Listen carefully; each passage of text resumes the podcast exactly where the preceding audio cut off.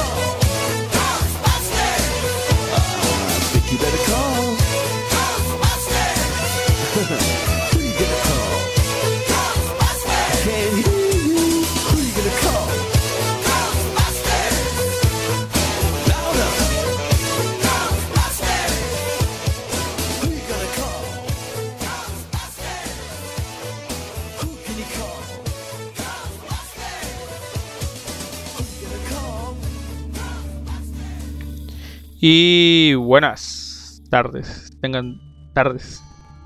Buenas tardes si viven en alguna parte del Atlántico. Buenas noches, sean bienvenidos una vez más a un miércoles de terror.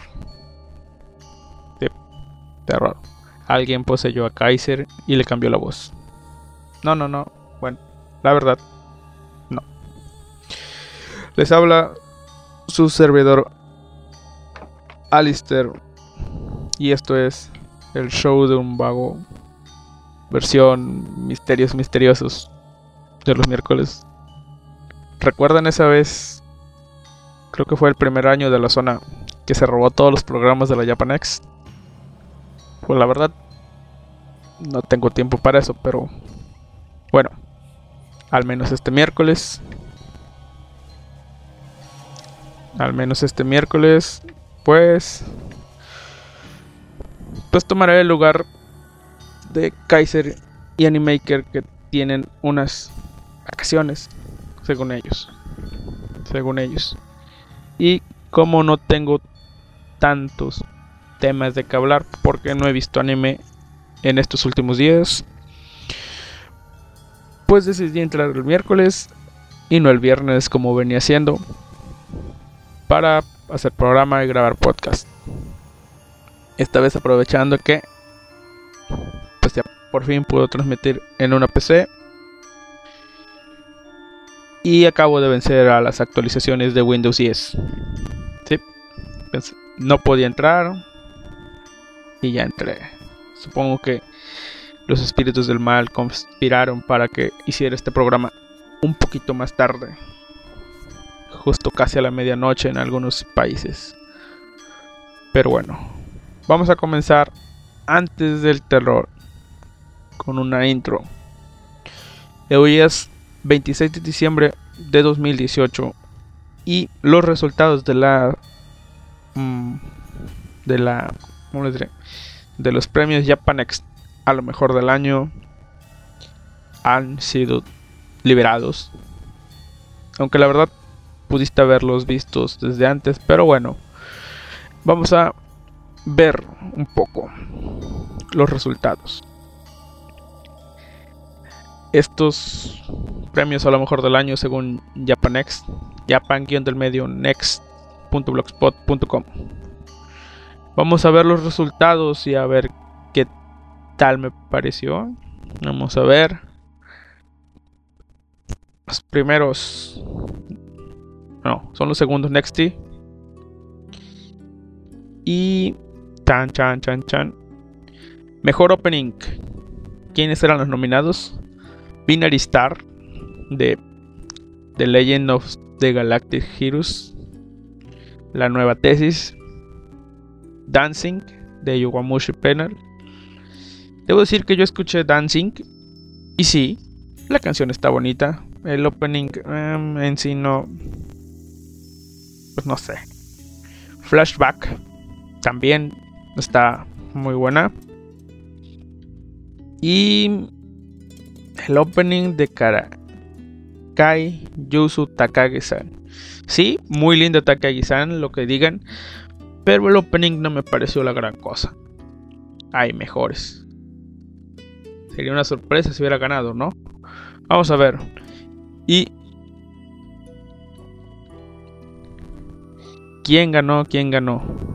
Pues ya lo vieron, ¿no? Pero el ganador es Flashback. Con el 40% de los votos. Y un total de 1700 votos. Flashback ganó. Un opening de Miyavi.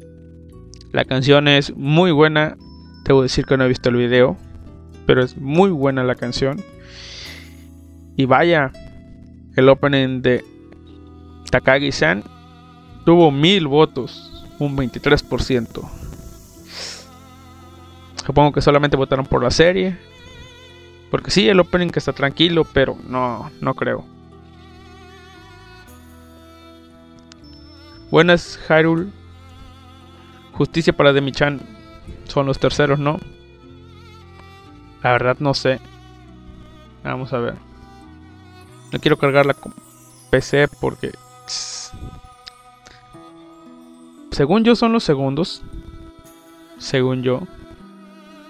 Según soy yo. Soy yo. Según yo son los segundos. Los next.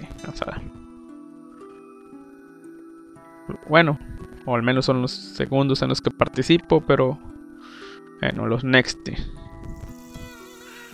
Sí, son los segundos, no son los terceros. 2017 y 2018.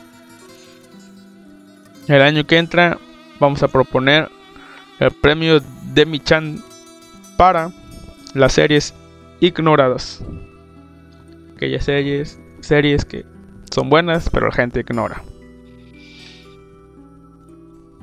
El segundo premio, la segunda categoría de los Next 2018 es Mejor Ending.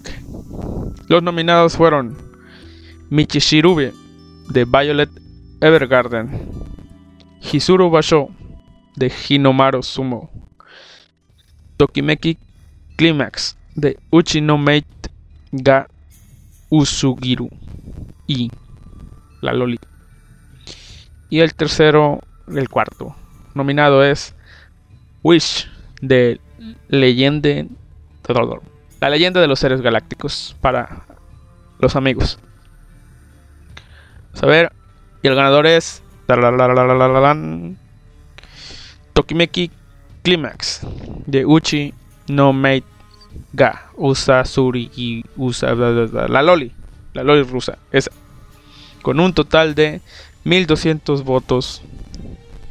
Uy, estuvo muy peleado con el de Violet Evergarden.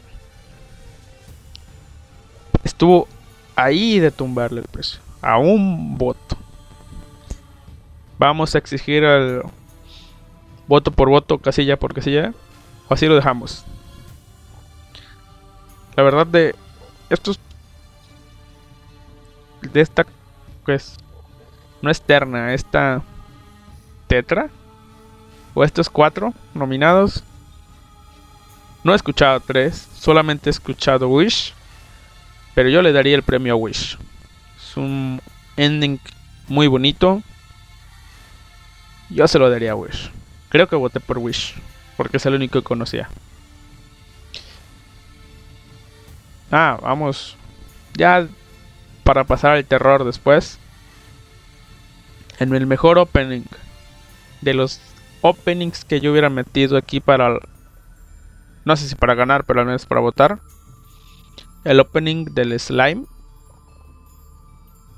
Contando ya el opening canción. Como es esto, ¿no? La canción más la, el video. El opening del slime está bonito. Está muy bonito. Yo lo hubiera metido. Y como es reciente, es lo único que me acuerdo. De los endings. Sí, el de Wish. Me la metido el de Wish. No me suena algún ending. Mm, Sí, el de Wish. Y ahora, la siguiente categoría. Mejor personaje femenino de los Next de 2018. Y los nominados fueron Akira Tachibana de After the Rain, Hitomi Mishima de Hinamatsuri, Priestess, no sé cómo se pronuncia, pero la sacerdotisa, sacerdotisa de Goblin Slayer y Takagi-san de Karakai Yusu Takagi-san. Aquí quiero hacer una aclaración. No sé quién habrá vot- votado por Hitomi Mishima. Sí, ah, es muy buen personaje. Tuvo su momento de brillar.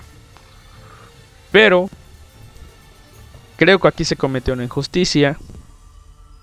Y claramente la persona que votó por Hitomi Mishima o la nominó olvidó a la que se robó la serie.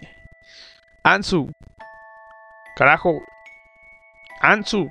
¿Por qué no metiste Ansu? Esta academia de Japanex. Ansu. Carajo, Ansu. Se esforzó. Era el mejor personaje femenino. Ansu, yo hubiera votado por ello. Supongo que quiso meter variedad, ¿no? Una peli azul, una peli pues, pelo negro, ¿no? Una rubia y una peli café. Quiero creer que es por eso. Pero bueno. La ganadora es por un amplio margen de votos con el 35%. The Goblin Slayer Priestess o sacerdotisa. Carajo. Ganó. Estoy rotundamente de acuerdo con esta victoria. Aunque claro, de Priestess a Ansu hubiera votado por Ansu, pero estoy conforme. Voté por la rubia, yo también. Vamos a ver. Ahora es mejor personaje fe- femenino, mejor personaje masculino. Los nominados fueron Goblin Slayer, de cómo es que se llamaba la serie. ¿Cómo es que se llamaba? Mata Goblins. Se llama Goblin Slayer. ¿Cómo se llamaba la serie? Ah, sí. Goblin Slayer de Goblin Slayer. El primer nominado. El segundo es Haji Kiyoshi de Run with the Wind. o sea, el anime de los corredores. El neutrófilo U-1146, alias el Goblin que tenía más protagonismo, de Hataraku Saibo y Okabe Rintaro de Stay Gate 0. Mm. Yo hubiera votado por Goblin Slayer, pero mi voto fue para el ganador. Este sí, tuvo casi el 50% de los votos. Casi el 50% de los votos. Estuvo ahí de tener el 50% de los votos. El ganador fue, por un amplio margen, indiscutible, el neutrófilo U-1146. Pasa a recibir su premio. Bravo, bravo. Todos aplauden. ¿No? Bueno, pasemos al siguiente. Mejor drama. Debo decir que no. Yo hubiera metido otra serie aquí. Y hubiera votado por esa serie. Pero. Pues los expertos son los expertos. Y pusieron estas, ¿no? El primer nominado es Comic Gears. Quién sabe quién la habrá nominado, ¿verdad? El segundo es La leyenda de los seres galácticos, como mejor drama. El tercer nominado es Violet Evergarden. Y Yowamushi Pedal Glory Line. Ah, supongo que tiene drama. Supongo. Quiero creer. Comic Girls. Mm, creo que voté por ellos. Y... Ah, vaya. Aquí hubo... Hubo una... Pues estuvo parejo. Casi que casi que ganan la leyenda de los seres galácticos. Pero se quedó cerca de ganar. ¿Quién ganó por mejor drama? Violet Evergarden. Pese a lo que digan los de la Japanex, no es que la defienda, no la he visto, pero la gente dice que Violetita, siempre jardín, es la mejor. Mejor drama. Supongo que sí. Digamos que sí. Ahora sí. Se viene una de las fuertes, controversiales el mejor romance del 2018, según los tipos que votaron en la Japanex. Los nominados son After the Rain, Citrus, Island y pusieron el nombre en inglés. Rascal Does Not Dream of Bunny Girl Senpai, alias el anime de la conejita. Ok.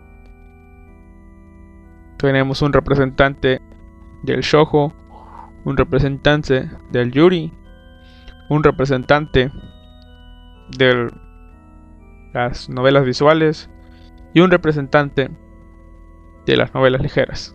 ¿Quién lo hace mejor? Según el público, y de nuevo casi con la mitad de los votos, el ganador es para Rascal 2. No. Carajo. El anime de la conejita. ¡Bravo! ¿Ganamos algo? No la he terminado de ver. Supongo que se fue el carajo, pero. Bueno. La gente votó. La gente decidió. Ahora sí. Otro de los pesados. Mejor Slice Slice of Life. Los candidatos fueron Shukan Kanriku Tonegawa, Comic Girls, Hakumei Tomikochi y Sunohara Sou no Karinin-san. Muy variado, dos representantes del Moe, un representante del Lechi y un representante del anime clásico, se podría decir. ¿Quién ganó? ¿Quién ganó? En último lugar estuvo el Echi. Ah, me lo suponía. Casi nadie debió ver eso. Comic Gears estuvo retrasado. Tercer lugar. Eso nos queda solamente dos candidatos. Y obviamente Hakumei Tomikochi ganó el segundo lugar. Bombos y platillos. Tonegawa ganó el primer lugar. Esos videos de Twitter sí sirvieron. Felicidades a Tonegawa y a todos. El. ¿Cómo se llama? El asilo de ancianos que votó por ella. ¡Bravo! Aunque. Viendo los. El. No el porcentaje de votos, viendo el. La cantidad de votos. El mejor ending y el mejor Slice of Life fueron las que menos recibieron votos. Bueno, ni modo, la gente decidió. Si te quejas, pues es porque no saliste a votar. No te quejes. Ahora sí, mejor comedia. Tonegawa es uno de los nominados. Asobi Sobase, Hina Matsuri y Zombieland Saga. Aquí yo hubiera metido a Pop Team. ¿Cómo es? Pop Team Epic. Pero, como salió a principios de año, creo que se olvidó.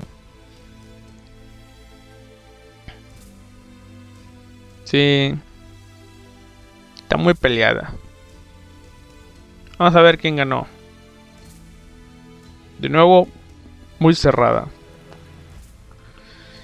Pero el ganador fue nuestras lindas y queridas y amadas por todos. Nuestras chicas zombies. Zombieland Saga ganó. Aplaudan, carajo, aplaudan. Zombieland Saga. Ganador del Next 2018 como mejor comedia. Mejor Shoujo. Eh, que es casi lo mismo que arriba del mejor romance, pero bueno.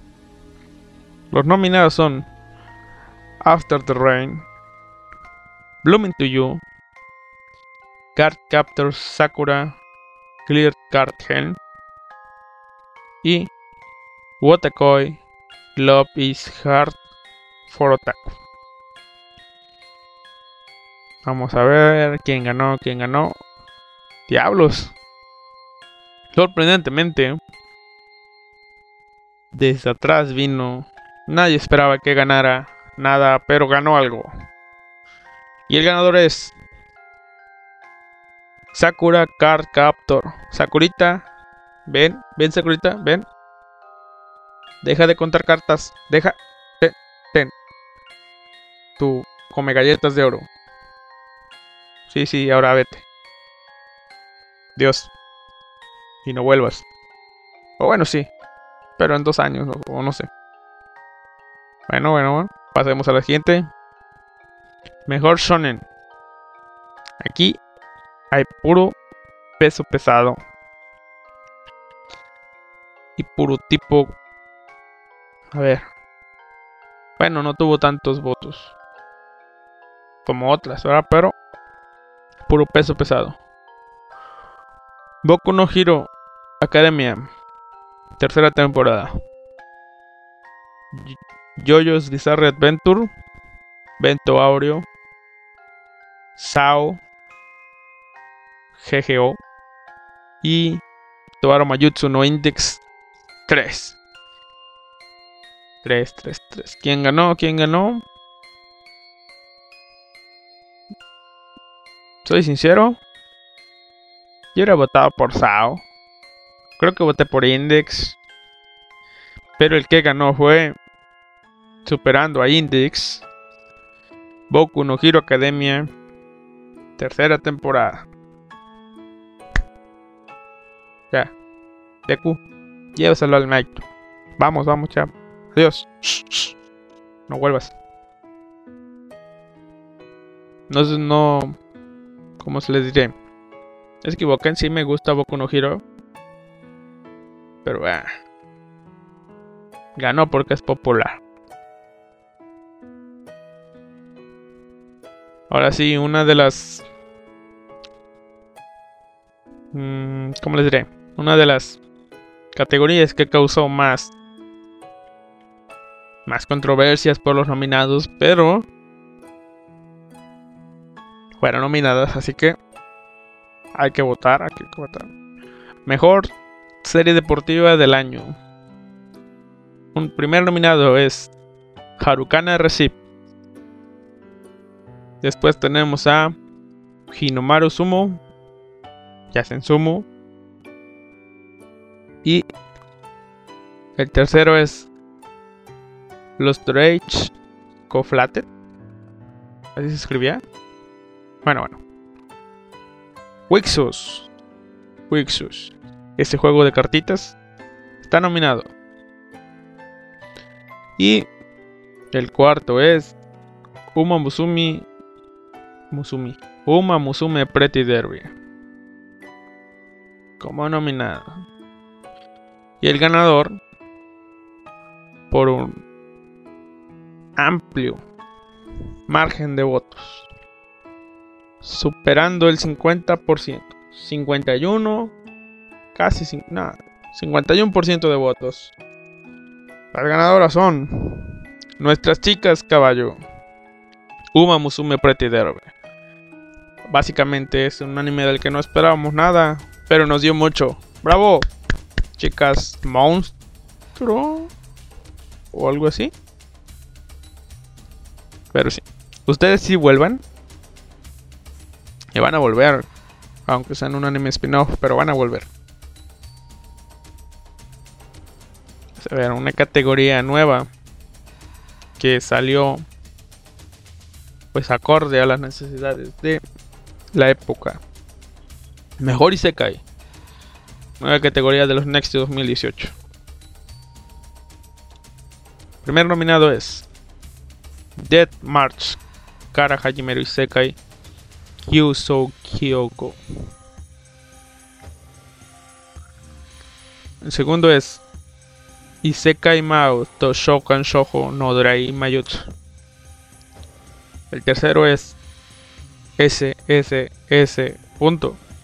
Gridman. Debo decir que no sé por qué está aquí en la categoría, pero bueno, solo vi 6 capítulos, no sé.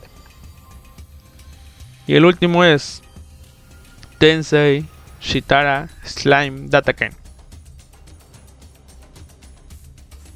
Sí, no sé por qué SS Gridman estuvo arriba de Isekai Mao. Pero bueno, el ganador es Tensei Shitara Slime Dataken. Mejor Isekai de la temporada. Veamos, veamos. Sí, estoy de acuerdo. Si vieron solo el capítulo 1, pues les recomiendo vean más. Sí, admito que está de flojero, pero se toma su tiempo, mucho, mucho tiempo para definir su mundo. Ese dragón Tsundere espantó a muchos, pe- pero sí.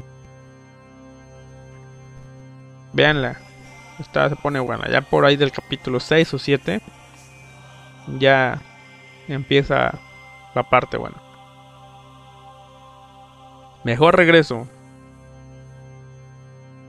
Dicen que esta es una categoría para premiar a cierta serie. No sé qué tan verdad sea, pero bueno. Mejor regreso. Vamos a explicar un poco. Mejor regreso es para aquella serie que tenía años sin sacar nada y de pronto vuelve. Mejor regreso. Los nominados fueron Bucky, disponible ahora en Netflix. Supercampeones 2018, creo que disponible en Cartoon Network, creo. Steins Gate Zero y Toaru Mayutsu no Index 3. Supongo que para el año que entra va a estar nominada Toaru Kakuno Railgun. Supongo. Y el ganador es. ¿Quién habrá sido el ganador? Descúbranlo después de estos comerciales.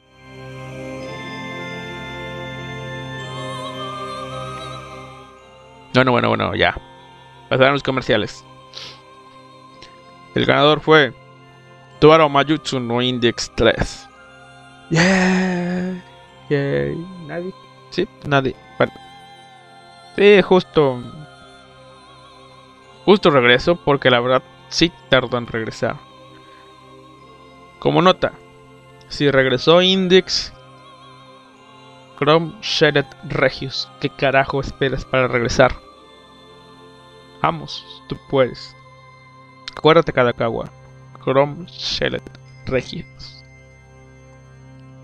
Volvió en forma de fichas hace tiempo con una serie copia, pero que regrese la original. Y ahora viene mejor serie adaptación. Carajo, esta. Creo que yo no voté aquí. Mejor serie adaptación. Como su nombre lo dice, está adaptada de un. de una obra a anime. Golden Kamuy, adaptación de manga. JoJo's Bizarre Adventure, adaptación de manga. Pop Team Epic, adaptación de manga. Steins Gate Zero, adaptación de visual novel, creo. El ganador es. Chan, chan, chan. ¿Qué diablos? Tuvo algo cerrada. Yo le hubiera dado el premio a Steins Gate Zero. Pero bueno, al final el ganador fue Golden Kamuy. Y van a comer, se van a comer un oso, un venado, una víbora, un conejo y un lobo blanco para festejar. ¿Por qué? Por poder. Chinga. Y tan tan tan tan tan llegamos al premio gordo de la temporada. En cuanto a anime. La mejor serie original del año. Del 2018. Aquella serie que no está basada ni en manga, ni en un juego, ni... ¿Qué más? Pues ni en una película, ni en una novela ligera, ni en una novela visual, que no está basada en nada. Tal vez después haya salido un manga o algo, ¿no? Pero esos productos son adaptaciones del anime. Es decir, la idea original se creó para el anime. Y los nominados fueron Megalobox, serie homenaje a Ashita no Yo, Planet Wit, serie de mechas, Yorimoi, Sora Yorimotoi Basho, las chicas de la Antártida. Y el último nominado fue Zombieland Saga. Las chicas zombie que van a salvar Saga. Vaya, vaya, vaya. Con una pelea codo a codo. Dejando completamente atrás a Yorimoi y a Planet Wit que no tuvieron votos, casi que casi una pelea pues a muerte entre Megalobox y Zombieland Saga. ¿Quién fue el ganador? El ganador fue Zombieland Saga. Nuestras chicas zombie lograron lo que creo. A ver. Vamos a ver, vamos a ver.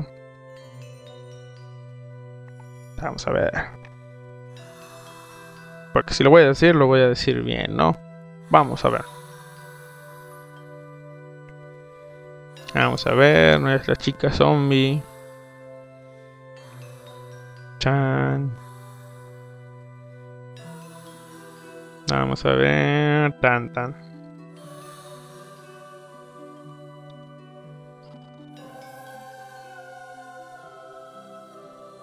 Diablos. Acabo de darme cuenta de algo, pero bueno.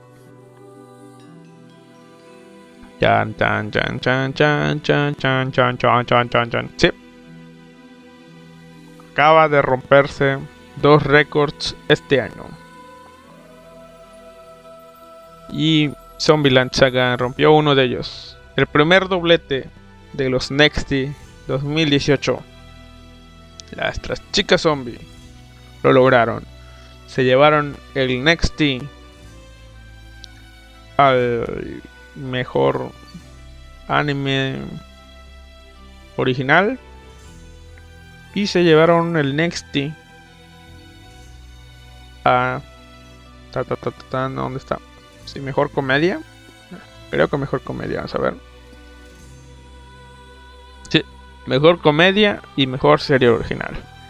Es la primera serie en llevarse dos estatuillas del Come Galletas de oro en un año.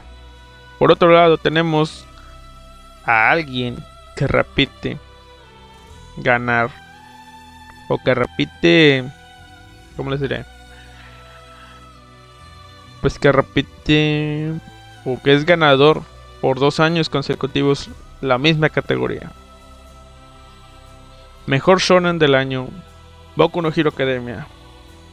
Lo ganó el año pasado y lo volvió a ganar este año. Y si hay justicia en este mundo, el año que entra va a lograr su triplete. Porque se supone que el año que entra viene el arco mejorcito, ¿no? ¿Lo podrá romper? ¿O no lo podrá romper? Esperen a los Nexty 2019. Por ahora, eso fue todo.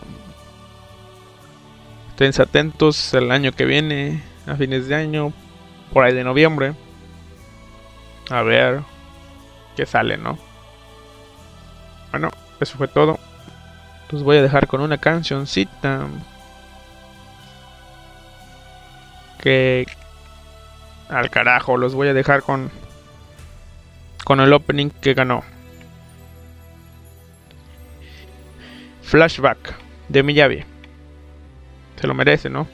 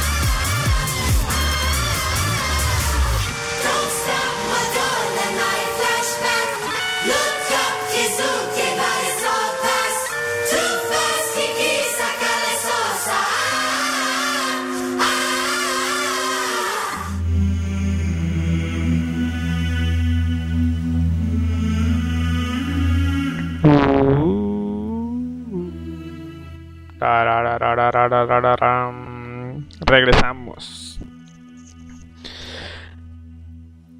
Regresamos. Diablos. Ya la cagué. Tan, tan,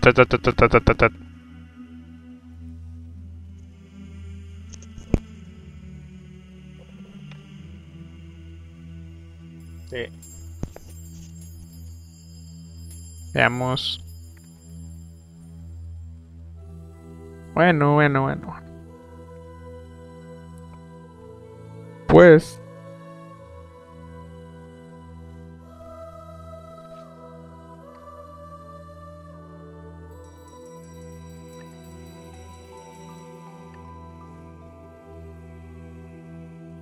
A ver.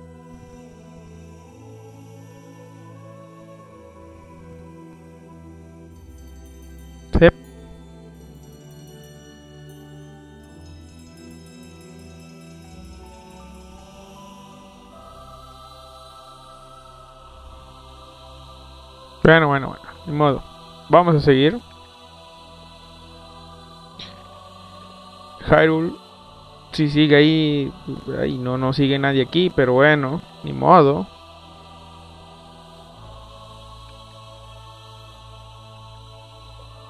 Vamos a seguir a ver si entra alguien, ¿no? Esta cosa ya tiene mucho delay en vivo, así que esperemos que se esté transmitiendo bien y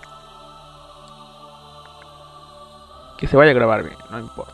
Bueno, ahora sí, vamos a los temas paranormales para terminar esto, ¿no? Para que sea un miércoles de terror. Miércoles de super suspenso. Y los temas son una mujer fotografía, una cara fantasmal en un árbol de Navidad. Encuentran una criatura extraterrestre con tentáculos en una playa de Australia. La antigua maldición de, del HMS Terror se cobra la vida de varias personas en el Ártico canadiense. ¿Cómo sabes si vives en una casa embrujada? Y Nostradamus predijo la Tercera Guerra Mundial para el 2019. Prepárense para descubrirlo. Vamos, ¿qué vamos a ver primero?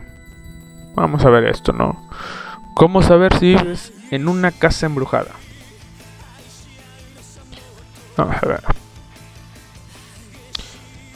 Esto es de Mundo Esotérico Paranormal, unos grandes colaboradores de la Japanex. Es un escenario que todos hemos visto en las películas de terror. Cuando la familia se muda a una casa nueva para comenzar una nueva vida, entonces comienzan los problemas. La familia experimenta todo tipo de extrañas experiencias en su vida diaria. Sufren desencuentros, dificultades inexplicables y acaban siendo víctimas de la presencia acaban.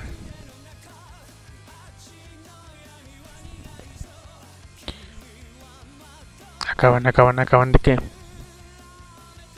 Ay Dios, ya me perdí. Así. Siendo víctimas de la presencia de misteriosas entidades. Intentan buscar una explicación lógica, racional a todo lo que se les está ocurriendo. Pero por desgracia no pueden. Intentan pero no pueden compartir con nadie sus experiencias. Pero lo que muchas personas desconocen es que todo lo anterior mencionado es más real de lo que se piensa. Entonces, es hora de ser realistas. La única explicación, sí, la única explicación, no hay más. La única explicación es que innegablemente, indudablemente y obviamente tu casa está embrujada. Y a continuación vamos a ofrecerte señales para identificar si estás conviviendo con entidades de otras dimensiones. En primer lugar, ¿son reales los fantasmas? Antes de comenzar, vamos a revisar rápidamente esta pregunta que todos los escépticos se hacen. ¿Son reales o no? Si bien no existe una evidencia científica que demuestre la existencia de fantasmas o espíritus, son muchos los que creen que existen. Sin embargo, es importante señalar la diferencia entre espíritus y fantasmas. ¿Que acaso no era lo mismo? Bueno, bueno, bueno, veamos qué dicen estos. Como es comentado anteriormente, bueno, como ha comentado anteriormente Shadow y y Animaker en programas anteriores, los espíritus tienden a manifestarse visualmente y en ocasiones quieren transmitir un mensaje, mientras que los fantasmas no siempre hacen evidente su presencia. Se manifiestan visualmente solo en raras ocasiones y generalmente son entidades que no han conseguido cruzar el más allá. Los expertos en la materia aseguran que normalmente los fantasmas son los que provocan actividad paranormal en una casa. O sea, estás diciendo que los espíritus, pues ahí están, ¿no? Pero los fantasmas son los que hacen todo el desmadre en la casa, pero... Eso es estar acusando, eh, bueno, ni modo. En ese momento comienza el verdadero infierno para los habitantes vivos de una casa. Llegados a este punto debemos tener en cuenta los signos que podrían indicar que nuestra casa está embrujada. Punto número 1. Extraños fallos en los aparatos electrónicos. Aunque no es frecuente que en entidades naturales manipulen nuestros aparatos, los fantasmas definitivamente pueden interactuar con la tecnología.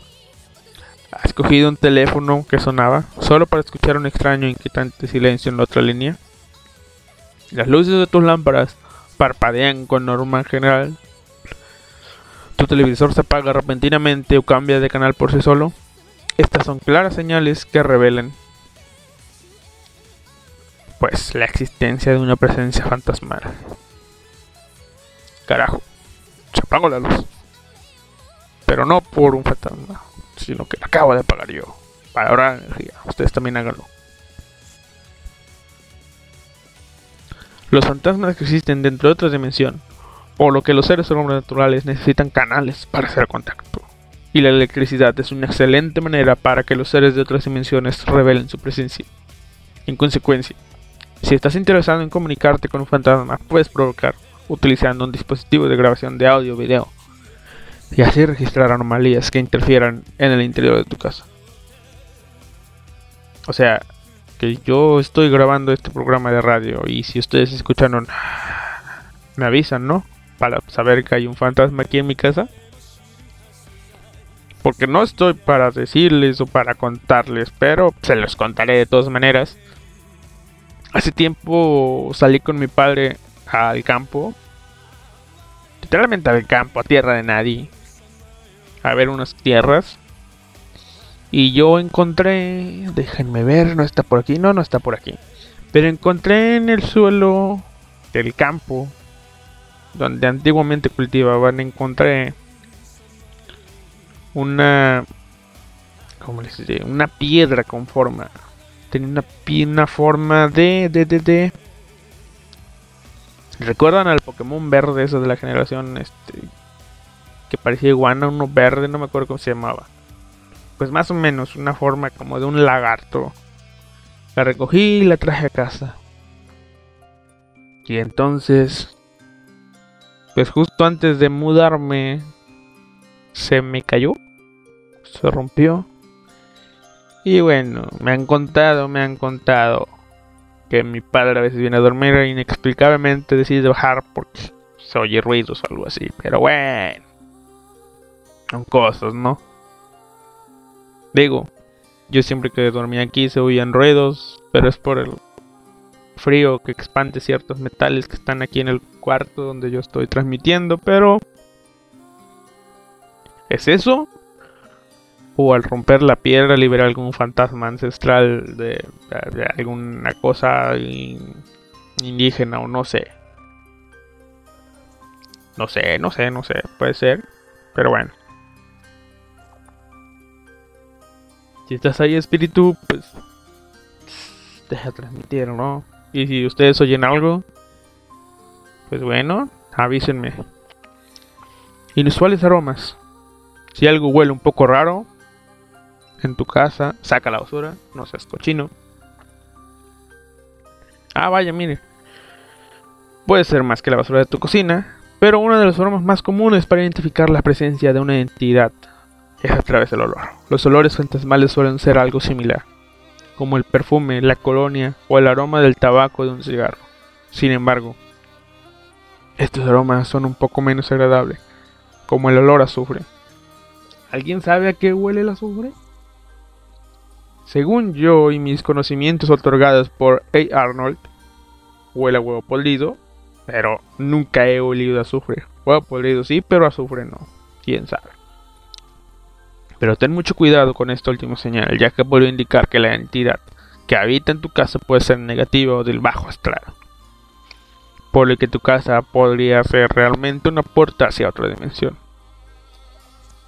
Tengo una pregunta. Si huele a azufre, es del bajo astral. Pero si huele a perfume, ¿es del alto astral? No sé. Movimientos de objetos o sonidos no identificables. ¿Has escuchado golpes en las escaleras? ¿Has visto cómo se abren las puertas? ¿O has notado que la fotografía del interior de tu casa salen borrosas? Los cambios físicos inexplicables en el entorno son otras maneras de identificar a un lugar embrujado. No es frecuente que los fantasmas generen suficiente energía para interactuar realmente con los objetos. Después de todo, no es fácil atravesar portales de otras dimensiones. Los fantasmas pueden lograr interactuar con el mundo físico, son conocidos como poltergeist, como la película, que literalmente significa fantasma ruidoso. Las apariciones de los poltergeist son las más raras, así como las peores. Estas entidades dan a conocer su presencia de manera muy agresiva. Los sonidos como fuertes golpes. Ah, no, solamente era el perro, pero bueno.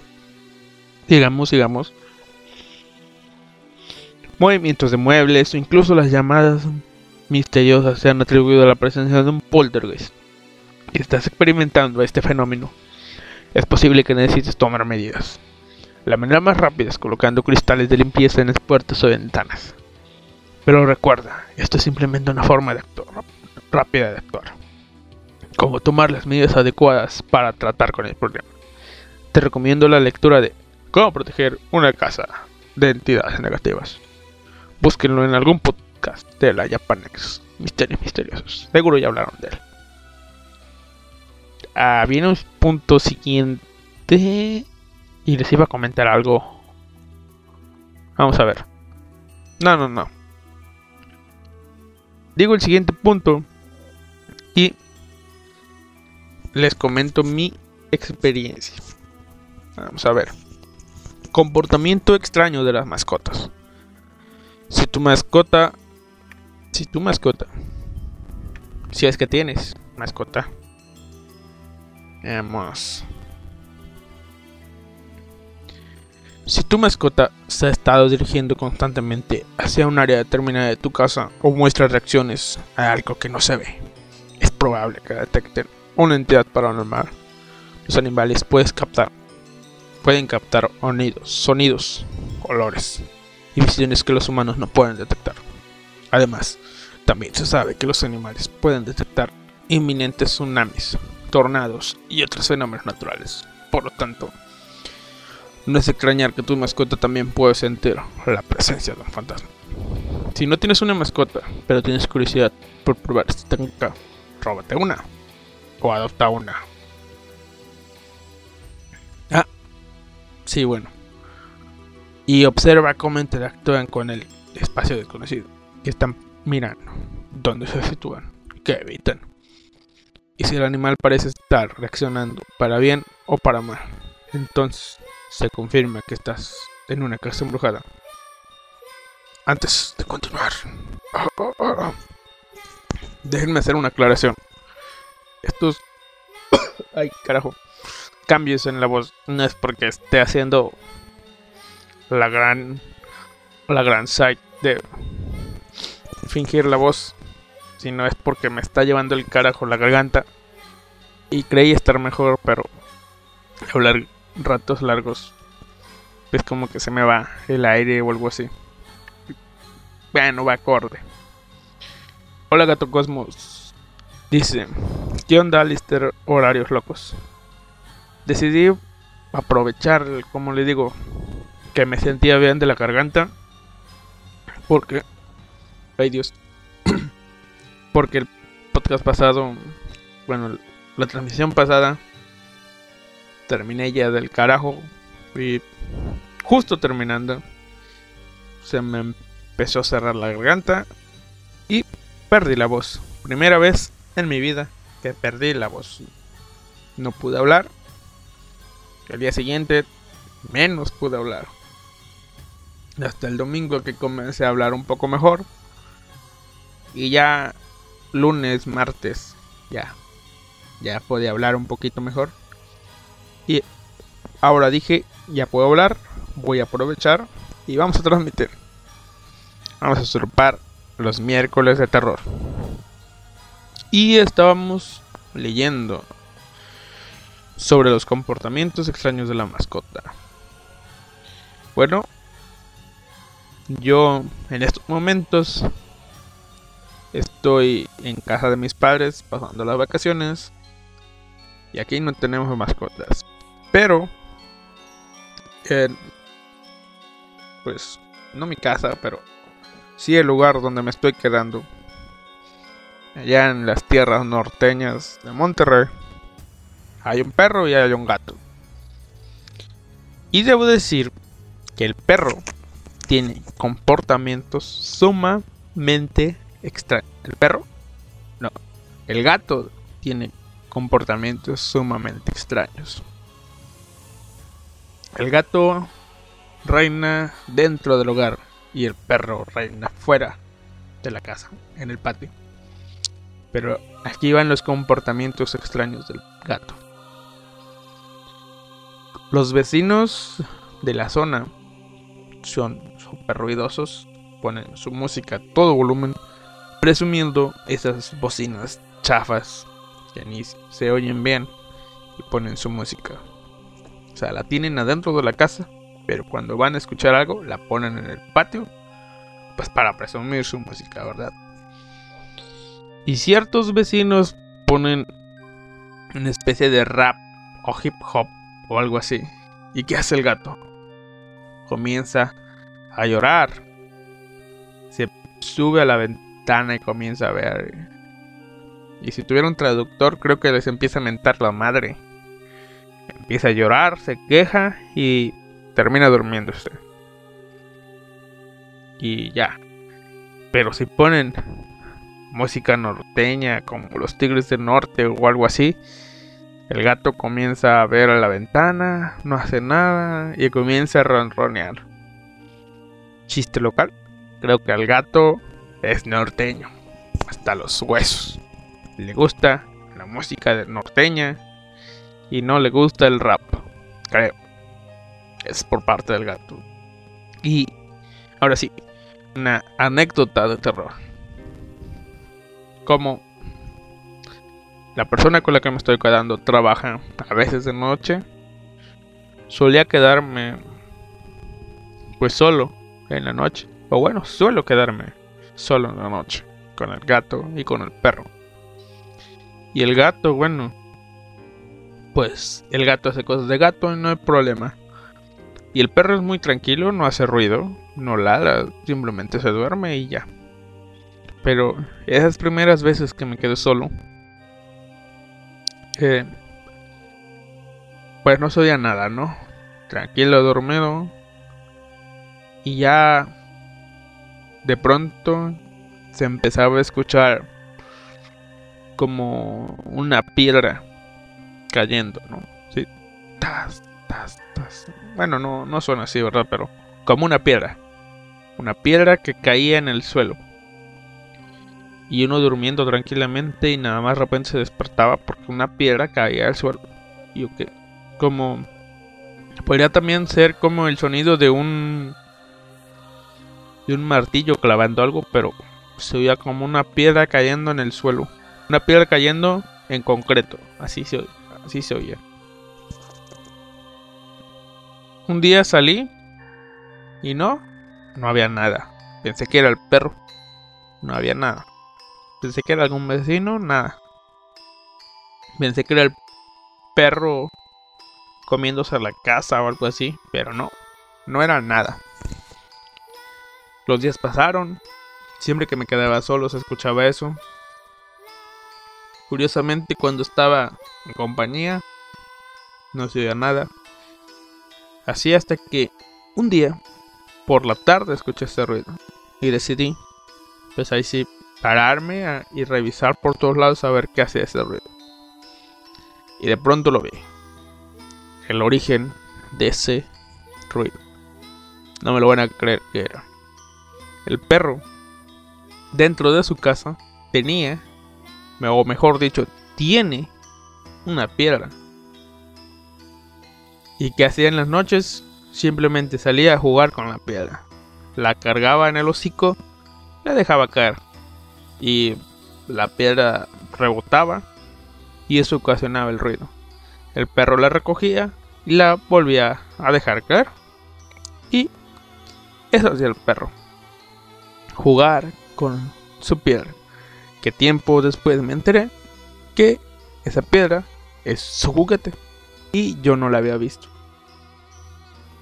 Pero sí me sacó, no un susto, pero una cierta intriga.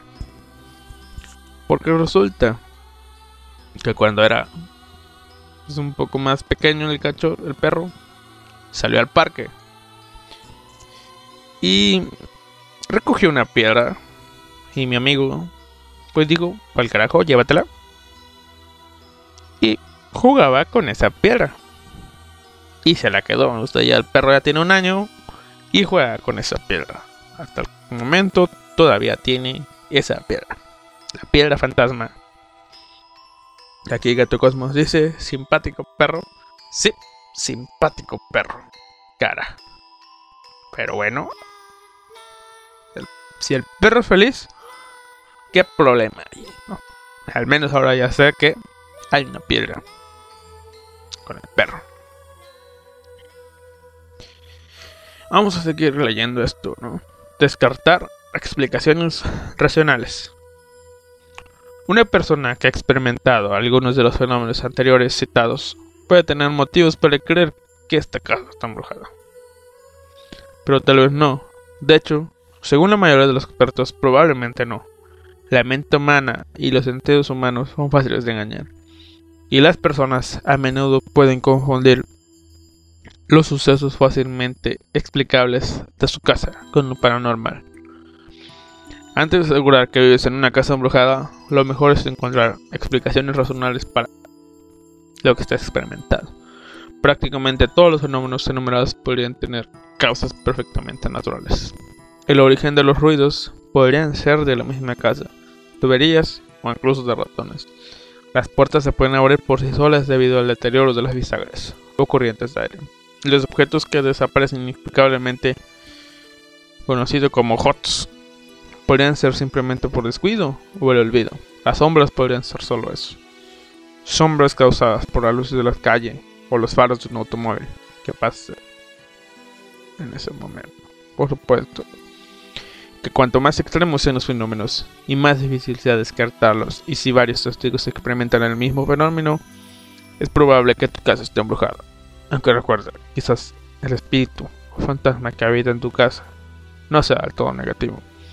Tal vez solo quiera hacerte saber su presencia o quiera mandarte un mensaje. Ah. Básicamente, eh, no dijo nada, pero bueno, como les decía, todo tiene explicación. Otra cosa que eh, no sé si espantarme, pero sí me causó curiosidad es que en las noches, por ahí de las 11 o las 12, se oía algo así como un lamento. O eso es lo que lo que sonaba para mí, ¿no? Un lamento. Supongo que les puede haber pasado alguna vez que ustedes escuchan algo y no saben qué dice y les suena a o básicamente les suena a un bla bla bla bla pero cuando leen ya lo que quiere decir esa persona y le ponen atención al mismo audio o algo así pues ya su cerebro comienza a captar más sentido a esas palabras. Básicamente eso me pasó. Como eso de las 11, 12 de la noche a veces pasaba, se oía un ruido. Así de, ¡fum! Pero un ruido como un lamento. No recuerdo, para serles sinceros ahorita, qué es lo que decía, pero se oía como un ruido. Básicamente como el clásico, ay, mis hijos, así. Eso es lo que mi cerebro captaba, ¿no? Pues por la predisposición a lamento, noche, mujer, llorona, ¿no? Eso es lo que mi cerebro captaba. Hasta que un día cambió, se oía de otra manera. ¿Y qué resultó ser? Pues que. Pues el área donde vivo es la última parte del recorrido de una señora que pasa en un triciclo vendiendo cosas, ¿no? No recuerdo qué es lo que vendía antes, que sonaba más o menos a hijos. Pero lo que vende últimamente es donas. ¿Sí? Pasa con su especie de micrófono o algo así. Y dice, se venden donas. Pásele por sus ricas donas. Donas. Se venden donas. A medianoche. A medianoche pasa vendiendo donas la señora. Antes vendía otra cosa y sonaba más o menos así, ¿no? Y como tiene la voz clásica de tamal oaxaqueño, pues todo callado y nada más de repente la señora, toda media, un poquito gangosa se oye la voz. Pues si no entiendes lo que dice, se escucha como un pequeño lamento, algo así. Y como se va alejando y va rápido, se escucha que va dejando una estela de sonido, como un eco. Y ahí tenemos nuestro lamento. Ay, señora. Nadie le va a comprar donas a medianoche. O tal vez sí, no sé. Por algo sigue paseando. Ahora vamos siguiente tema. La antigua maldición del HMS. Terror. Se cobra la vida de varias personas en el Ártico canadiense. En el 2007, el escritor estadounidense Dan Simmons publicó The Terror, El Terror, una novela basada en hechos reales, que en 2018 fue adaptada a una serie de AMC, del mismo nombre.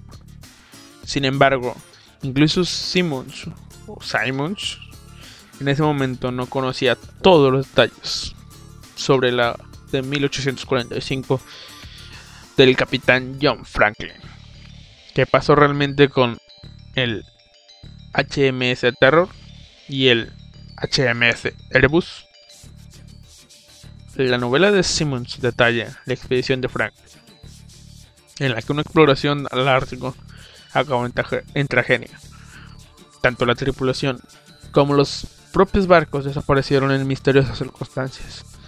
La búsqueda se prolongó durante más de un siglo. No fue hasta mucho después de la publicación de la novela de Simmons que los restos de los barcos fueron finalmente descubiertos. El HMS Erebus encontró en 2014, se encontró en 2014 y el HMS Terror en 2016, gracias al derretimiento del hielo provocado por el calentamiento global. ¿Ven? El calentamiento global no siempre es malo. No digo que sea bueno, pero no siempre es malo. Ambos barcos fueron descubiertos en el hielo, en perfectas condiciones. Obvio está en el hielo. En cuanto a lo sucedido con los barcos, se cree que les atrapó una fuerte tormenta y que quedaron congelados en el agua, mientras que la tripulación algunos murieron por enfermedades, mientras que otros recorrieron al canibalismo para sobrevivir. Sin embargo, a día de hoy continúa habiendo muchas preguntas sin respuesta y muchas respuestas sin pregunta. Porque con el paso del tiempo, son muchos los que creen que los barcos y tripulación fueron víctimas de una maldición. Sí, sí, claro. Cuando nada es explicable, una maldición.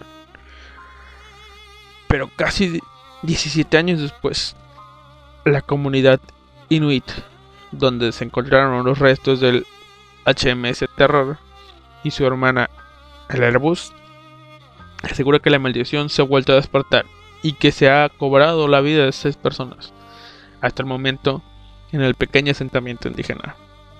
¿Una antigua maldición? Los Inuits, perteneciente a la comunidad Nunavut de Joahaven, el único asentamiento en la isla canadiense del Rey Guillermo, se reunieron para discutir sobre seis inesperadas muertes, que ocurrieron poco después de la llegada de unos investigadores para estudiar los restos del HMS Terror. Jacob Kinnick, presidente del Centro del Patrimonio Natilic de Joahaven, dijo que su hermano y su sobrino se ahogaron en un accidente de barco, seguidos de otros dos hombres que murieron en un accidente de tráfico. Un anciano de la comunidad también falleció y un trabajador de la escuela sufrió un letal accidente cardíaco. Y todo en tan solo dos días. Kinnick también explicó que algunos vecinos de la comunidad han tenido ciertas premoniciones. Mi madre fallecida me dijo que incluso antes de que se descubrieran estos naufrágicos, que tienes que tener cuidado. Dijo Kinnick a la CBC. Toda la isla del Rey Guillermo tiene personas no humanas que no podemos ver. Es una sensación divertida cuando una vez que estamos en el otro lado de la isla sientes que hay alguien a tu alrededor, pero no hay nadie cerca. Kinnick dijo que su madre nunca lo dejó claro. Si pensaba que los seres invisibles son los espíritus de la tripulación perdida de la expedición Franklin, o si son seres que se persiguieron a los tripulantes moribundos a mediados del siglo XIX. Algunos inuits creen que los objetos de los barcos están malditos y no deberían ser perturbados para así evitar despertar una segunda maldición. Debido al revuelo causado por la supuesta maldición, el Comité Franklin decidió responder a las preocupaciones de la comunidad informando que no se habían encontrado restos humanos en los dos barcos. Solo están encontrando artefactos y se están retirando de los lugares del naufragio. Y hay planes establecidos de que, si se encuentran cuerpos, se dejarán en su lugar. Ha explicado Fred Pedersen de la Asociación Inuit de Kitikmeot. Nosotros no vamos a traer o perturbar restos humanos. Que queden ahí. Lo valioso no lo llevamos.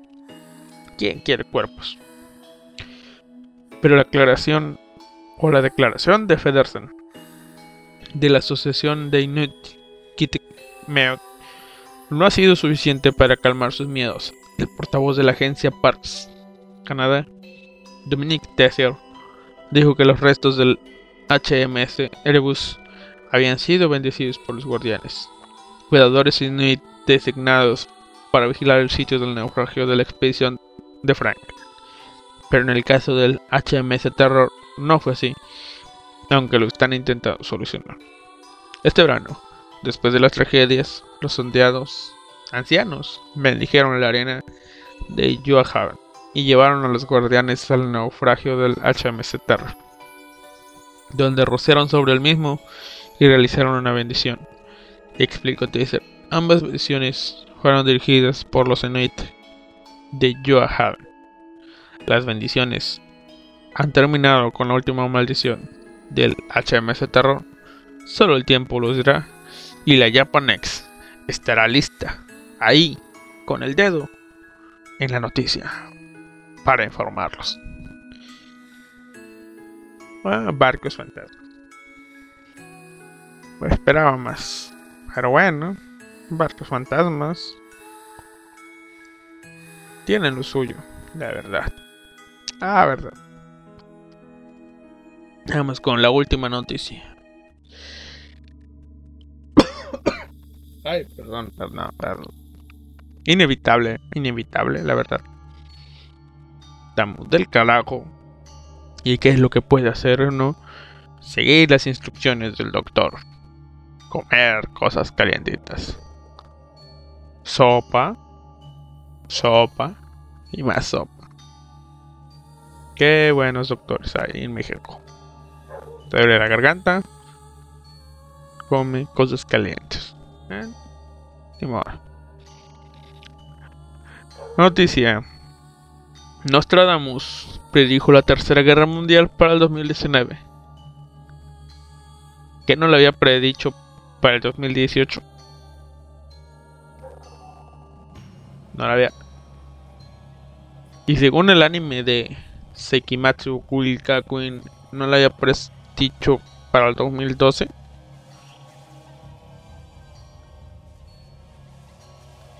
Bueno, recuerden que sobrevivimos al apocalipsis del 2012. Sé que somos unos campeones. Tenemos al PG y a Trump, pero campeones, en fin. Vamos a ver si está largo o no.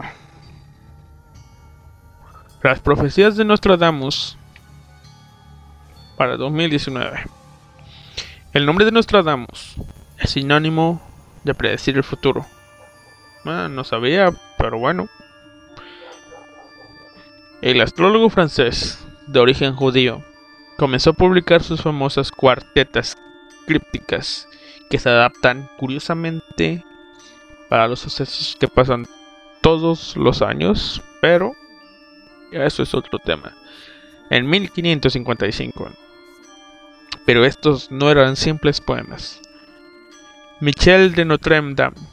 Ah, Michel de Notre Dame fue capaz de predecir el futuro de nuestra humanidad. Su estatus de reconocido médico del siglo XVI le permitió tener la ayuda de personas importantes de la alta sociedad, como Catalina de Medici, la reina consorte de Francia, para difundir sus visiones. Sin embargo, la fama de Nostradamus no desapareció después de su muerte en 1566. Sus obras han continuado atrayendo adeptos que han relacionado sus escritos con catastróficos eventos como el ascenso de Adolf Hitler y los atentados del 11-9 o del 9-11.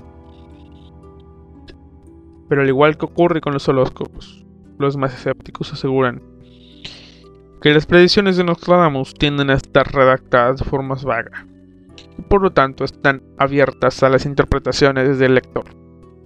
Es más, dicen que el astrólogo francés creía que la historia se repetía una y otra vez por lo que utilizaba la técnica de proyectar eventos pasados para hacer sus predicciones.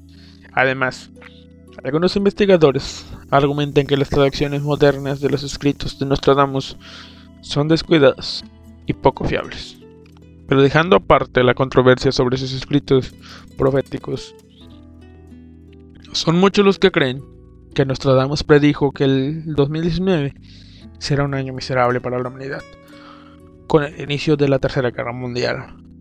Un gobierno, un conflicto que se librará entre dos superpotencias que durará 27 años. Y estas superpotencias son... Son, son, son, son Chile y Bolivia, que pelearán por tener una salida al mar. Chile defenderá sus tierras y Bolivia querrá sale del mar. Esperen, esto es Superguerra. En 2019. Muy pronto en cines. Las profecías de Nostradamus para el 2019. Según Nostradamus, en 2019 habrá grandes avances en la ciencia, una guerra devastadora y desastres naturales sin precedentes.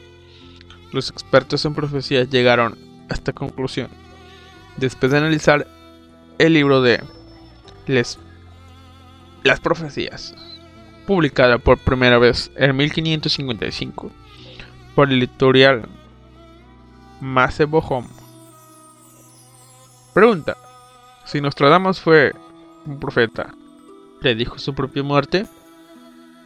Ah, chan, chan, chan. En su libro que incluye 10 siglos y 942 cuartetos.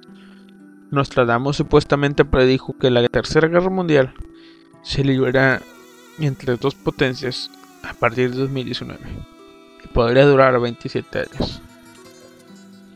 Las superpotencias que combatirán entre sí serán Estados Unidos y Rusia, o Estados Unidos y Corea del Norte, o como dije antes, Bolivia y Chile, superpotencias.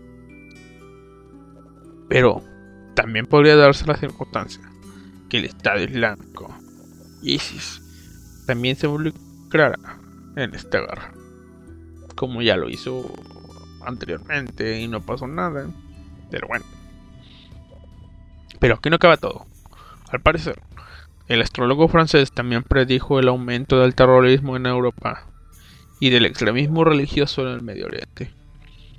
Y aunque los líderes políticos llegaran a acuerdo a encontrar soluciones para el cambio climático, eso no podrá detener un terremoto destructivo que afectará a California y la isla de Vancouver, en Canadá. Momento, Vancouver es una isla. ¿Eh? Todos los días se aprende algo. Aunque parece. Parse. ¿Qué dice parse? Aunque parece ser que no todo será terrible para la humanidad. Según el vidente francés, conseguiremos desarrollar tecnología para hablar con los animales. Ya podremos hablar con los diputados, gente. ¡Abo! Y los científicos también lograrán que los humanos vivan más de 200 años, debido a los avances de la ciencia médica. ¿Puede haber una tercera guerra mundial? Para algunos expertos, la profecía de Nostradamus sobre la posibilidad de la tercera guerra mundial es bastante impensable. Desde la Segunda Guerra Mundial, no ha habido una guerra importante entre grandes potencias. El proyecto europeo original de posguerra se basaba en la paz, la justicia social y la armonía. Sin embargo, el desmoronamiento de este proyecto, acompañado por un creciente nacionalismo, es probable que exacerbe los peligros de la guerra en un continente con una historia cargada de conflictos sangrientos. Y también hay que decir, en el siglo XX, las guerras mundiales fueron imprevistas. Todas todas las ganó Inglaterra. Así que habrá que ir salvando de Inglaterra, ¿no? Bueno. Y por otro lado, Alemania estuvo en el otro bando y Alemania perdió las dos guerras. Entonces sería la tercera. Siguiendo la regla, la tercera sería la vencida. Pero Inglaterra siempre gana. Así que... No si está difícil al carajo. Hay que hacerlo de siempre. La gran México, la gran Argentina, unirse a la guerra cuando ya todo esté decidido y decir, ganamos, gente, ganamos, ganamos. Catacosmos dice, tecnología para hablar con alemanes por fin podré conectarme con cerebros menos desarrollados, como los americanistas. Exactamente, exactamente. Podremos entender a los americanistas y podremos entender a los políticos. Muy bien. Vamos a ver.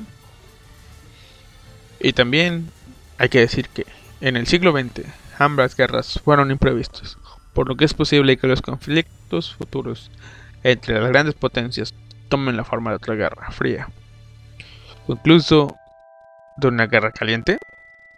Suena raro, pero bueno. En el siglo XXI hay tres frentes claves que emergen como lugares para futuras guerras. El primero es el Frente Europeo Ruso, con una nueva guerra fría provocada por el. Provocada por el conflicto ucraniano. El segundo es la zona caliente de Medio Oriente, centrado en ISIS y la guerra siria. Y el tercero es el Frente Asia-Pacífico, con un enfrentamiento entre Estados Unidos y China. Y los tiros al blanco fallidos de Corea del Norte. A ver, Gato Cosmos quiere la tecnología para hablar con animales, para comunicarse con los que no ponen direccionales, los taxistas, los motobrians, etc. Sí, comparto. Sería buena idea tener un aparatito que nos ayude a traducir. Aunque no creo que funcione con los motobrians. Nos robarían el aparatito. Pero bueno. Vamos a ver qué dice. Y tampoco debemos olvidarnos cómo durante su discurso anual en la Asamblea Federal de Rusia, a principios de este año, Vladimir Putin presentó un video de la próxima generación de armas nucleares invencibles que Rusia está probando. En un video se podía ver imágenes de un nuevo misil de crucero nuclear ruso, alcanzando el punto más alto de su trayectoria, antes de dejar caer múltiples ojivas nucleares sobre Florida, justo donde el presidente estadounidense Donald Trump construyó su exclusivo complejo Mar a Lago, conocido como la Casa Blanca de Invierno. Trump construyó su exclusivo complejo Mar al Lago. Qué nombrecito le puso, pero bueno. Sin duda alguna, los analistas consideraron que esta presentación como toda una declaración de guerra. Y como Kremlin está convencida de que la guerra es inminente. Aunque estamos seguros de que muchos desearán que se cumplan las profecías de Baba Vanga para 2019, quien dijo que el presidente ruso será víctima de un intento de asesinato y que su contraparte estadounidense será afectado por una misteriosa enfermedad. No sabemos si se acabarán cumpliendo las profecías Nostradamus y seremos testigos de una nueva guerra a nivel mundial. O tal vez sean visiones de Baba Vanga las que se cumplen. Solo nos queda esperar 12 meses para saberlo. ¿Se cumplirán las profecías? ¿Ocurrirá una tercera mundial? Véanlo en la próxima película titulada 2019. Actores. Más de 6 mil millones de personas en todo el mundo. Y esténse pendientes para ver cómo se desarrolla el Frente Unido llamado Japanex, que está sobreviviendo a grandes catástrofes aquí, a pie de guerra, creciendo más y más. Sí, digo yo, o sea, se agregó un nuevo locutor, ¿eh? que transmite en días variados, ¿eh? ¿Eh? ¿Eh? Japanex, creciendo. Únete y en meses Kaiser responderá a tu llamado. Y bueno, a ver. Básicamente, ¿qué tenemos? Una guerra para 2019 de todo el mundo. O un intento de asesinato para Rusia. Y al Trump enfermo. No sé, de lo único seguro es que habrá guerra. Y será en un universo paralelo llamado. No sé ni cómo se llama, pero será en la película de Tania, The Saga of Devil. Tania luchará contra Mary Sue. ¿Quién ganará? Tania podrá decirle en tu cara, ser X Otani será derrotada por una Merisu que se llama Merisu. Descubrámoslo el próximo año. Por ahora, eso sería todo. Nos vemos la próxima semana. No les puedo decir qué día, pero próxima semana. Y no es que me vaya porque se me esté poniendo del carajo la garganta, ¿verdad? Pero bueno. Eso fue todo. Esto fue. ¿Cómo es que era? El show de un vago misterioso de misterios paranormales el miércoles o algo así. Gracias por sintonizarnos en vivo o a través de Anchor o a través de iTunes, de Google Podcast o de Evox. Si, si estás en Evox, deja un comentario o algo así. Espero curarme pronto para hacer programas un poquito más largos.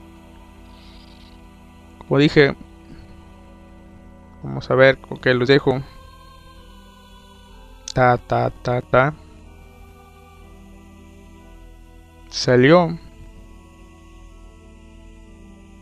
Salió algo, pero no recuerdo.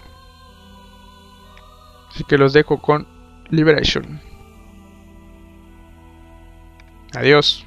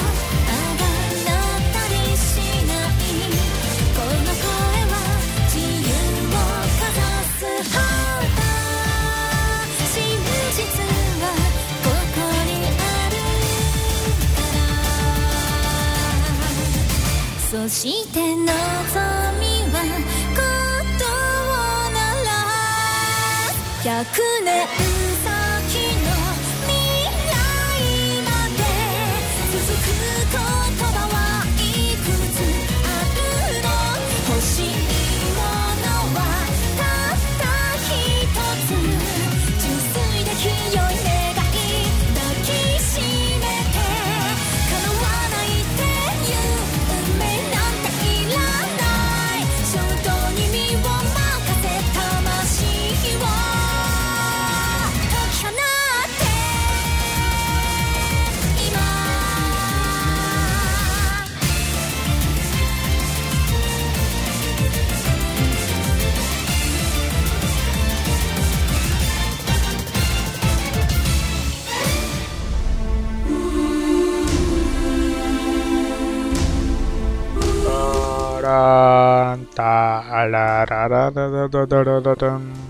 Antes de irme, irme, porque ya tosí,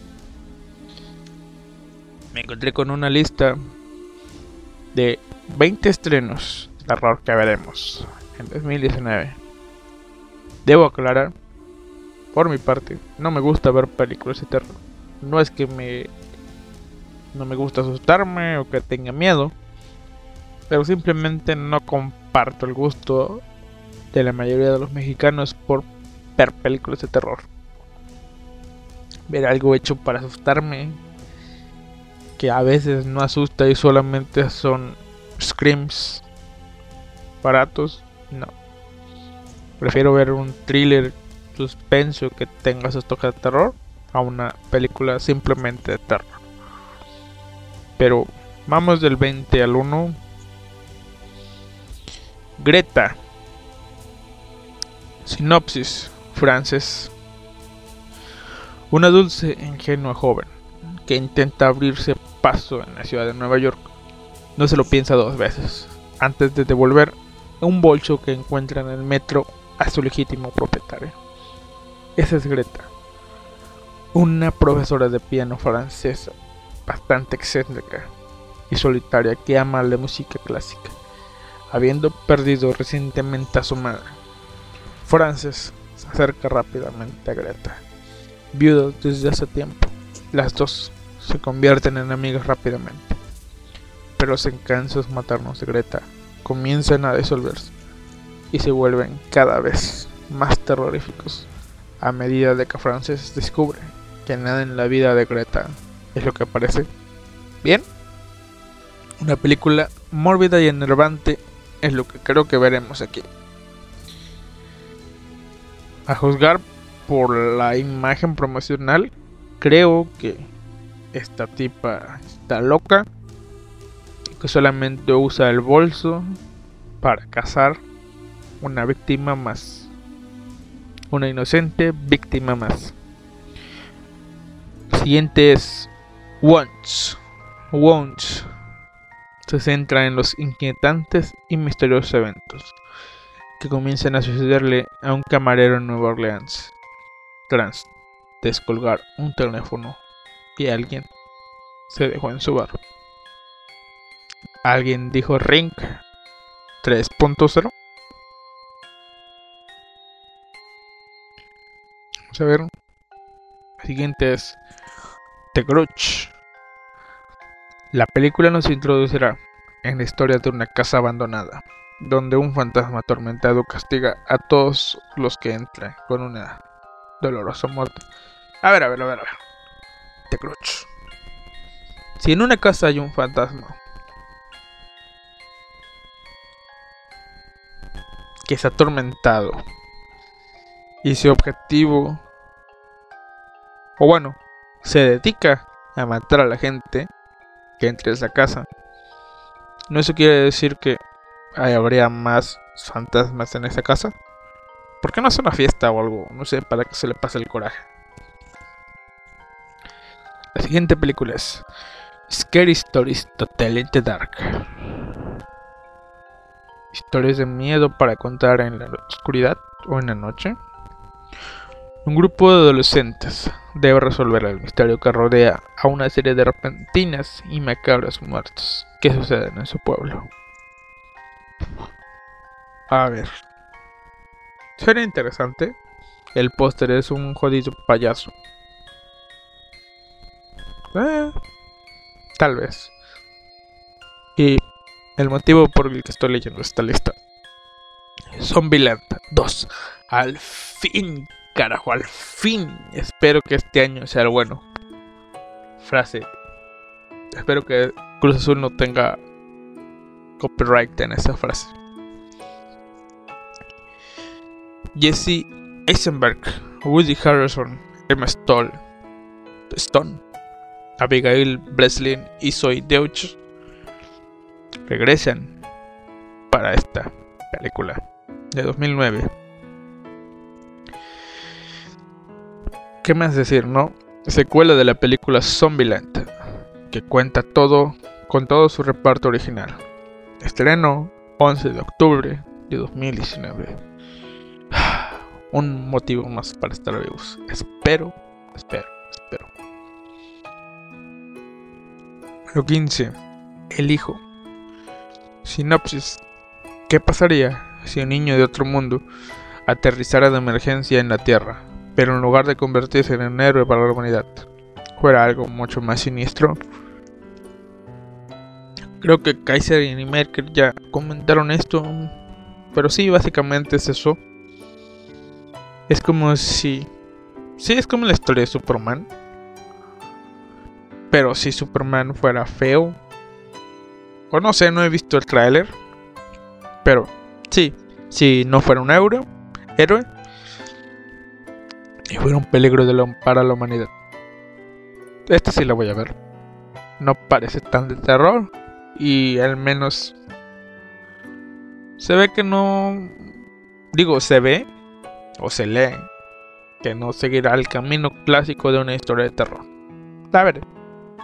Estreno para finales de mayo de 2019.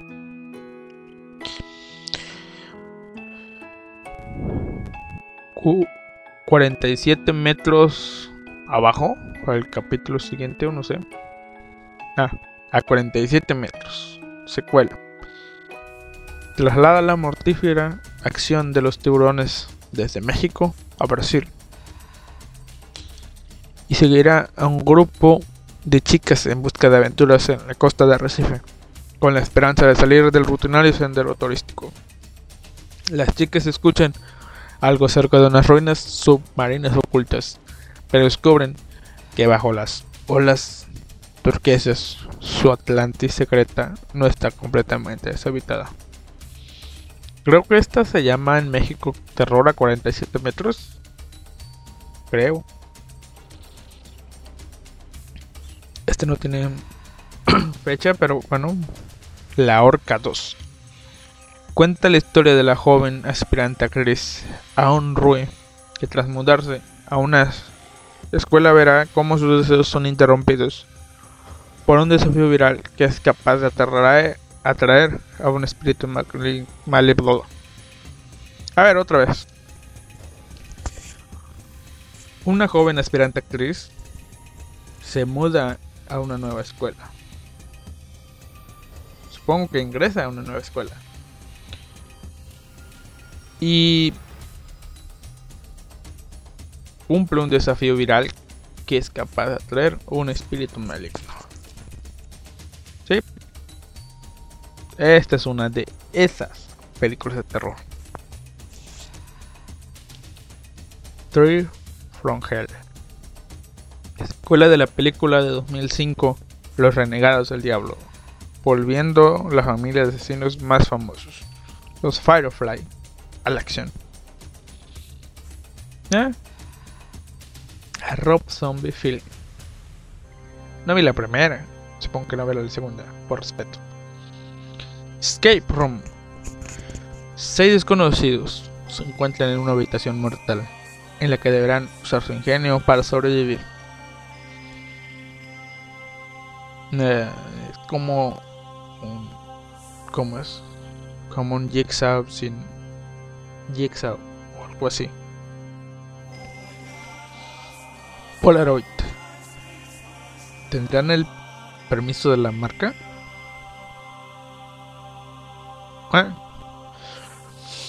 Una adolescente solitaria, Bird Fischer, se tropieza con una antigua Polaroid. Pronto descubre que la cámara alberga un terrible secreto.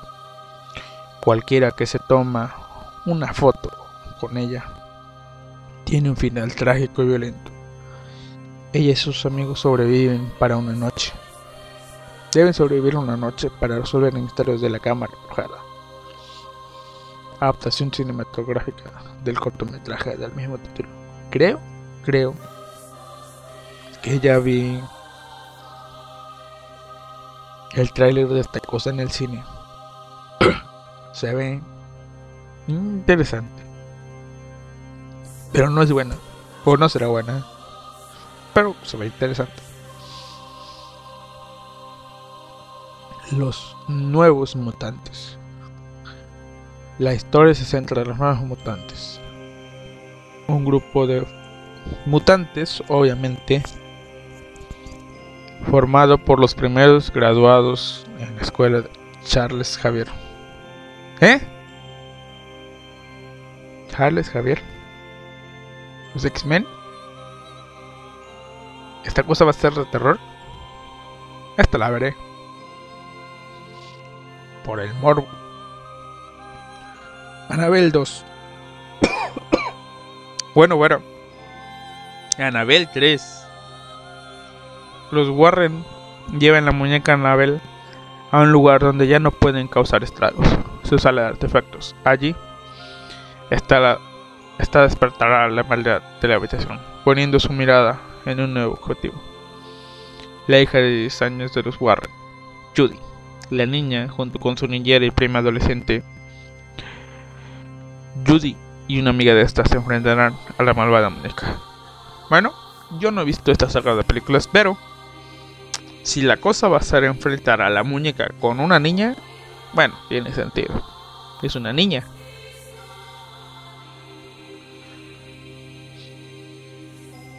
Número 7. La Llorona. Ah, la maldición de la Llorona. La Llorona es una aparición tenebrosa, atrapada entre el cielo y el infierno, con un destino terrible, sellado por su propia mano. La mera mención de su nombre ha causado terror en todo el mundo durante generaciones. A ver. Lo siguiente es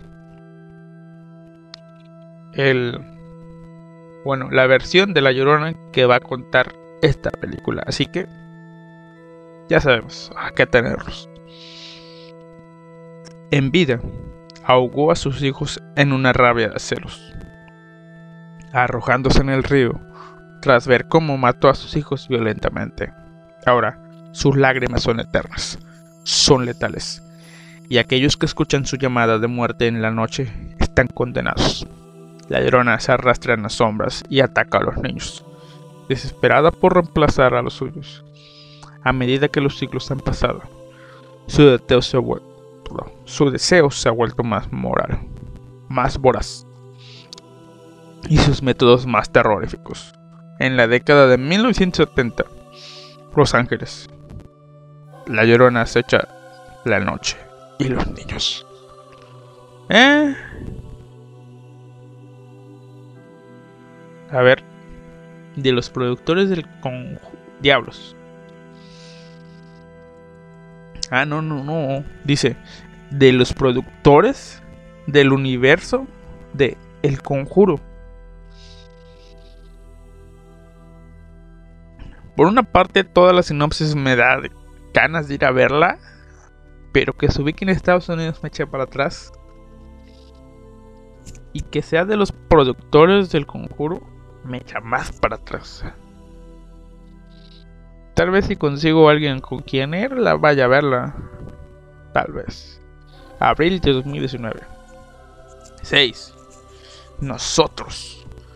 Us. Sinopsis. Una madre y un padre llevan a sus hijos a su casa de la playa, esperando desconectar junto a unos amigos. Entre los que encontramos a la ganadora del Emmy por el cuento de la criada, Elizabeth Moss. Pero a medida de que avanza la noche, la serenidad se convertirá en tensión y caos cuando sus visitantes, unos visitantes, llegan sin ser invitados.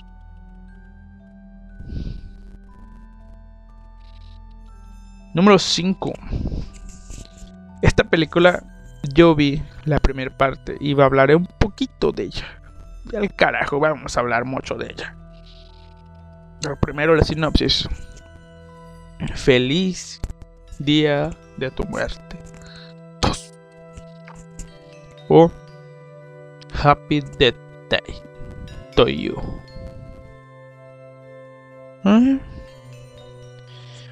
Dos años después de los eventos acaecidos en la primera película, Pan vuelve a entrar en un bloque temporal para descubrir el motivo por el cual accedió a él en primer lugar, también debe hacer frente a Lore, que tras resultar a causa del bucle ha vuelto sedienta de venganza. ¡Oh, carajo! Esto va a estar bueno. Violencia sin sentido. Vi esta película por el tráiler, pero, pero, pero, pero, pero, pero, claro, claro. Es estúpida, pero a mí me gustó. Un gu- Ah, miren, se estrena el 14 de febrero. Esta sí la voy a ver. La primera película, spoiler alert, trata de una chica que en su cumpleaños un tipo con máscara de bebé la mata y entonces ella revive. Bueno despierta y se da cuenta de que es el comienzo del día de su cumpleaños. Avanza se muere. Avanza se muere. Hasta que le importa un carajo morir.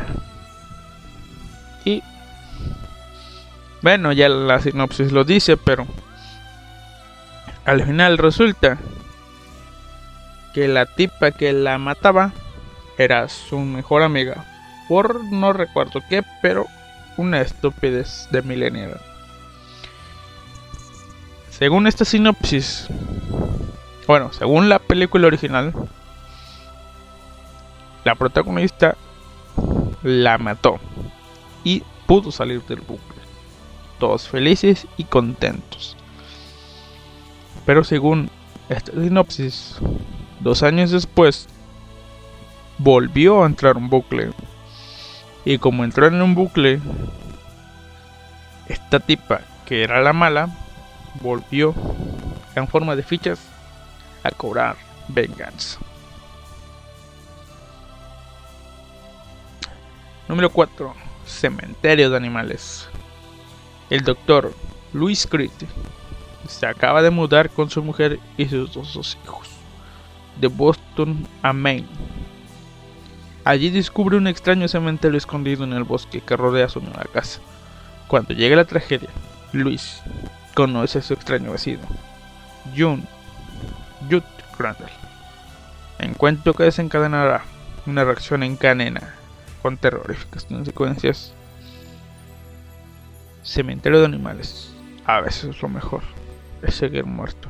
Adaptación de Stephen King. Eh, nah, nah. No creo que la vea. It fue una cosa, pero nah. Supongo que hay gente que la irá a ver. The Prodigy. Número 3. Una madre preocupada por el comportamiento perturbador de su hijo pequeño piensa que algo sobrenatural puede estar afectando. The Prodigy. A veces algo mal con las millas, miles. Ah, no dice nada esta. Vamos a las últimas dos. Título Muñeco Diabólico. Ay, qué ingeniosos.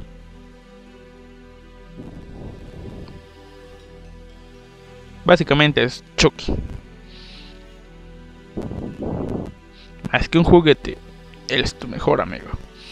Una madre regala a su hijo un muñeco de juguete para su cumpleaños, desconociendo su siniestra naturaleza.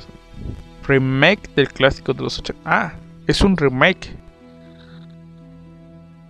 La caja dice Buddy. Ah, no. Bueno, tal vez la vea.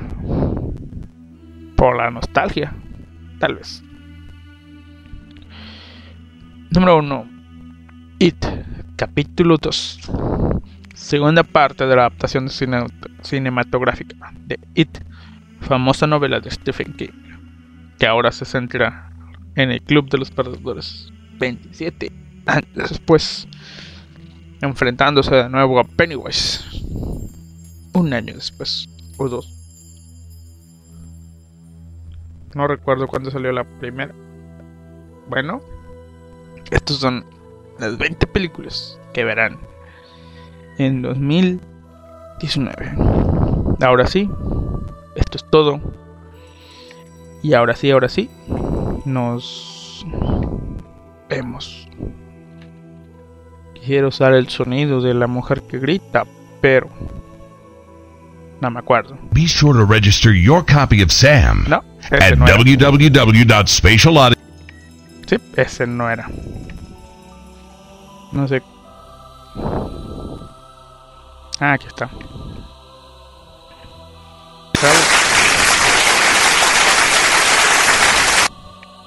Sí, ya me voy. Luego me pongo a jugar. Vamos a ver. Vamos a poner algo de música. Y nos vamos. Recuerden, este fue el show Don Vago que posteriormente se llama el podcast Don Vago. Hasta la próxima.